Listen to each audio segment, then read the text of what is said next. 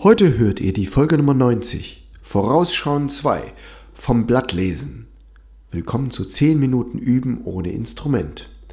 Erkenntnisgewinn für schnelles Lesen vom Blatt.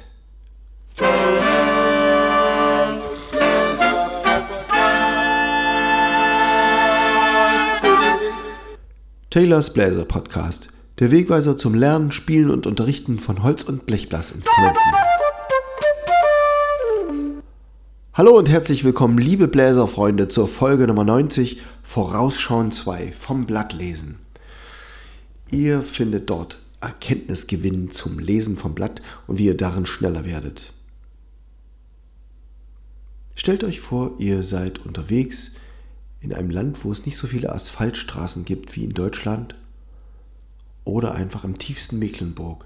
Nein, da sind die Dörfer nicht so nah nebeneinander wie in Sachsen oder Thüringen, drei Kilometer.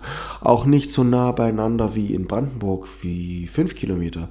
Sondern sie sind weiter weg und vielleicht sogar zehn Kilometer von einer Ortschaft zur nächsten. Und dann ist noch nicht mal ein Asphaltweg, sondern es gibt nur einen Weg durch den Wald. Über Felder, über Wälder. Da sind lauter Schlaglöcher und wenn da erst die Harvester unterwegs waren, dann müsst ihr links und rechts gucken, dass ihr da nicht aufsetzt.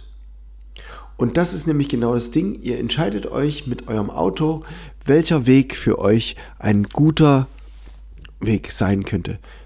Welche Geschwindigkeit für euer Auto gerade die richtige ist. Ist es 30, ist es 50, ist es 70? Je nach Auto entscheidet ihr euch für eine Geschwindigkeit und ihr fahrt dann. Und dann kommen die Schlaglöcher und ihr müsst ausweichen nach links und nach rechts und ihr schaut und müsst reagieren, aber euer Auto fährt und fährt und fährt. Und euer Blick weitet sich und schaut nach vorne und danach richtet ihr euch euren Weg aus. Und das ist genau die Parallele. Es geht immer weiter voran. Und so ist es auch, wenn ihr in einer Big Band sitzt. Das Schlagzeug spielt, ding, ding, ding, ding, ding, der Bass spielt, und es geht immer weiter und ihr müsst einfach die Note für Note lesen und gucken, was dabei wichtig ist. Ein anderer Vergleich ist natürlich Textlesen. Ne? Ihr lest nicht einfach Silbe für Silbe noch ein neues Wort und dann kommt das nächste, sondern ihr schaut nach Sinneinheiten. Was gehört zusammen? Wo ist ein Komma? Wo setzt ihr Abschnitte? Und das macht ihr auch beim Musikspielen. Ihr versucht in der Musik, die vor euch liegt, schon Phrasen zu erkennen. Ist am Ende der Zeile geht die Stimme nach unten, gibt es dort ein Atemzeichen, was gehört zusammen, wie war es eben und kommt sowas vielleicht wieder. Und das hilft euch dann beim Erfassen der Musik und macht euch schneller beim sinnhaften Abspielen der Musik. Ihr verfasst euch nicht an einzelnen kleinen Details, sondern ihr seht das große Ganze, die Gliederung und die Struktur. Und je mehr Stücke ihr in eurem Repertoire schon mal gespielt habt, aus Notenbüchern heraus und in dieser Stilistik, die euch vor euch liegt, umso leichter könnt ihr dann die Sachen vom Blatt spielen.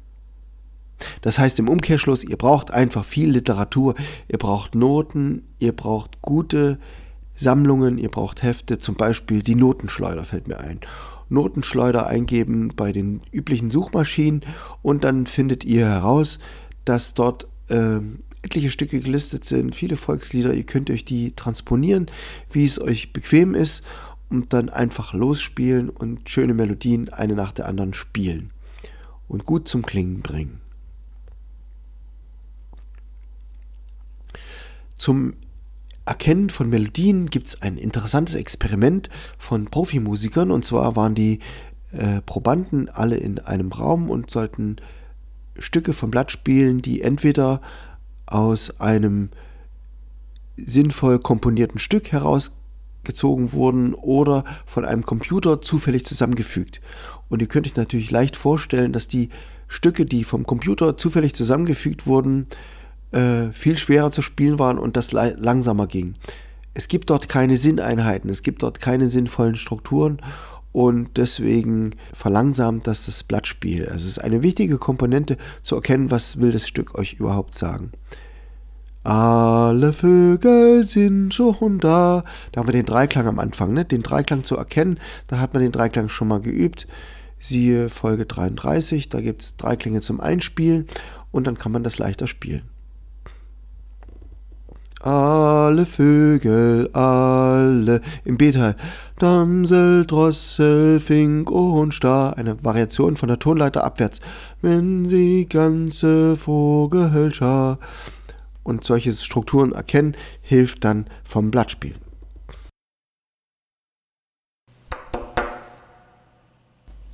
Schon erwähnt die Big Band. Sei es eine Big Band, sei es ein Orchester oder eine Kammermusikbesetzung. Alles hilft euch. Mittwochabend 19 Uhr treffen, das Blatt aufschlagen und losspielen und zur richtigen Zeit den richtigen Ton treffen.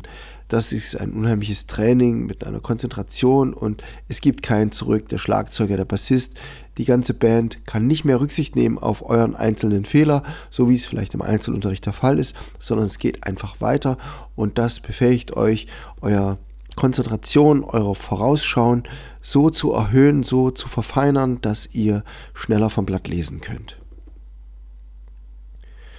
Wie genannt bei dem Mecklenburger Feldweg bei dem Bild vom Anfang, dann fahrt ihr einen Weg entlang und euer Blick ist nicht nur auf das vor euren Rädern äh, gesenkt, sondern er geht ein bisschen weiter voraus und schaut links und schaut rechts, ob dort alternative Routen sind, wo es vielleicht besser ist zu fahren, um nicht mit der Ölwanne aufzusetzen und einen größeren Schaden zu vermeiden. So schaut er auch in der Musik voraus. Vorausschauen, das Thema dieser drei Podcast-Folgen 89, 90, 91. Der Beginn der neunten Staffel. Und das Vorausschauen beginnt schon, bevor das Stück überhaupt gespielt wird. Ihr schaut, welche Tonart ist. Habt ihr drei Kreuze, dann wird das wird der kleine Finger schon ein bisschen locker beim Saxophonisten oder beim Trompeter dann zwei und drei als Griffe kommen dann öfter vor.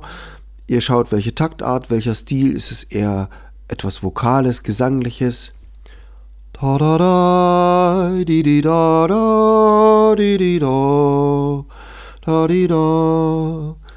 Titanic Song, absolut gesangliches Stück. Oder Greensleeves. Da.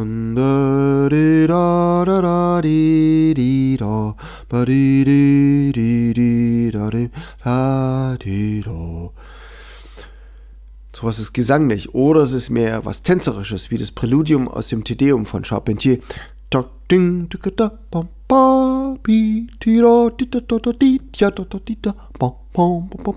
Viel mehr kurze Töne bei Barockmusik, bei tänzerischen Stücken. Schon wenn ihr das vorher wisst, dann wisst ihr, spielt ihr die Viertel mehr breit oder mehr kurz. Die Tonart ist ja auch ein Bewegungsablauf, ein bestimmtes Griffmuster. Und diese Bewegungsabläufe habt ihr abgespeichert und ruft ihr dann ab. Wenn ihr euch da unwohl fühlt, nehmt ihr den Tonartschlüssel. Auch Folge 33 mit dem Einspielen kann euch da helfen. Ihr sortiert es aufwärts und abwärts und habt ein paar Dreiklänge im Griff und habt dann ein Griffgefühl für diese Tonart.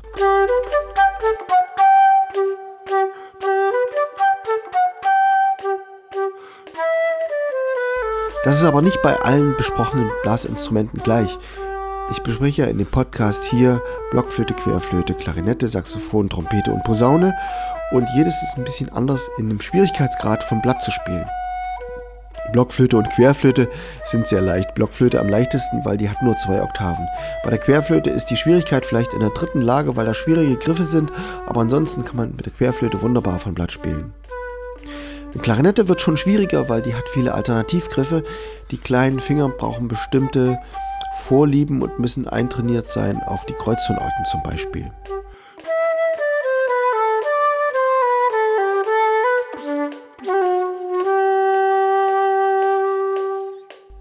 Ein Saxophon, welch geniale Erfindung. Das hat die Probleme, die eine Klarinette noch hat, bereits gelöst und Adolf Sachs haben wir zu verdanken, dass er 1840 das Patent für das Saxophon angemeldet hat und so ein geniales Instrument für uns bereitet hat. Vielen, vielen Dank.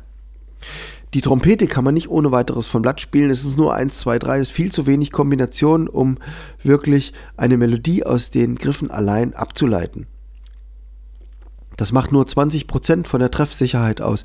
Wir brauchen als Trompeter eine Vorstellung der Melodie. Es ist uns sehr nützlich, wenn wir selber singen können und uns die Melodie vorstellen können, die irgendwie auf dem Blatt da notiert ist. Und für den Posaunisten ist es nochmal einen Zacken schärfer. Er muss sich nicht nur an die Tonhöhen anpassen mit seiner Lippe und mit seiner Zwerchfellspannung, sondern auch noch die Alternativgriffe anpassen auf die jeweilige Tonart. Er braucht dann viel Erfahrung, braucht viele leichte Stücke, wo er verschiedene Griffkombinationen ausprobiert. Und je flexibler er da ist, desto leichter kann er sich anpassen. Das ist wahrscheinlich auch die Sache, wo sich ein Posaunist als Mensch auszeichnet, weil er kann sich an viele Situationen anpassen. Ich habe in meinen Jahren mit verschiedenen Bands immer durfte Posaunisten Kollegen kennengelernt und freue mich jedes Mal, wenn ein neuer Kollege dabei ist. Zusammenfassend würde ich vielleicht sagen, dass drei Dinge wichtig sind zum Blattspielen. Einmal das Instrument selbst beherrschen, dass ihr eine Routine habt in der einen oder anderen Tonart, in der einen oder anderen Stilistik, ihr schon einige Stücke gespielt habt, die richtig gut in den Fingern liegen, wo ihr locker und mit wenig Anspannung die Stücke gut spielen könnt. Das zweite ist die Stilerfahrung, wo ihr wisst, wie fühlt sich das an, wenn ich einen Swing spiele, wie fühlt sich das an, wenn ich eine Sarabande spiele, ein langsames barockes Stück oder eine Gavotte oder eine Bourrée, ein tänzerisches Stück aus der Barockzeit. Und das dritte ist das innere Vorhören, dass ihr, wenn ihr große Intervalle seht, dass ihr wisst, wie sich das auf eurem Instrument anfühlt. Es ging, geht immer darum, eine Melodie in einen Bewegungsablauf umzusetzen. Seien es nur die Finger oder sei es auch die Spannung des Zwerchfells, die ganze Körperspannung, die Lippenspannung, der Ansatz. Schlagt ihr nun die Seite 30 auf im Taylor Rebook, findet ihr dort weiter unten den Police Stub Accident. Das ist eine ein Stück in 16 Takten in G-Moll. Da habt ihr zwei Vorzeichen, B und S. Ihr habt einen Viervierteltakt und wenn ihr wisst Tango, dann ist es etwa ein Marschtempo, so 112, 116. Und ein Tanz bedeutet also eckige Viertel und ein markantes Auftreten, weil es in Tango auch eine ernste Sache ist dann habt ihr schon mal eine Grundvoraussetzung, um dieses Stück gut spielen zu können. Und wie sich das anhört, wenn ich das mache, dann könnt ihr die nächste Aufnahme hören. Diesmal mit sechs Instrumenten gespielt. Im Solo hört ihr Posaune und Querflöte. Und wer dieses Stück selber spielen möchte, der findet es auf dem Telegram-Kanal Play Jazz Now oder auf YouTube Taylor Moves. Und wie es klingt, wenn ich das spiele, hört ihr jetzt Police Stop Accident. Wir hören uns nächste Woche, wenn es heißt Vorausschauen 3 zum Übeplan. Ciao, euer Steven Taylor.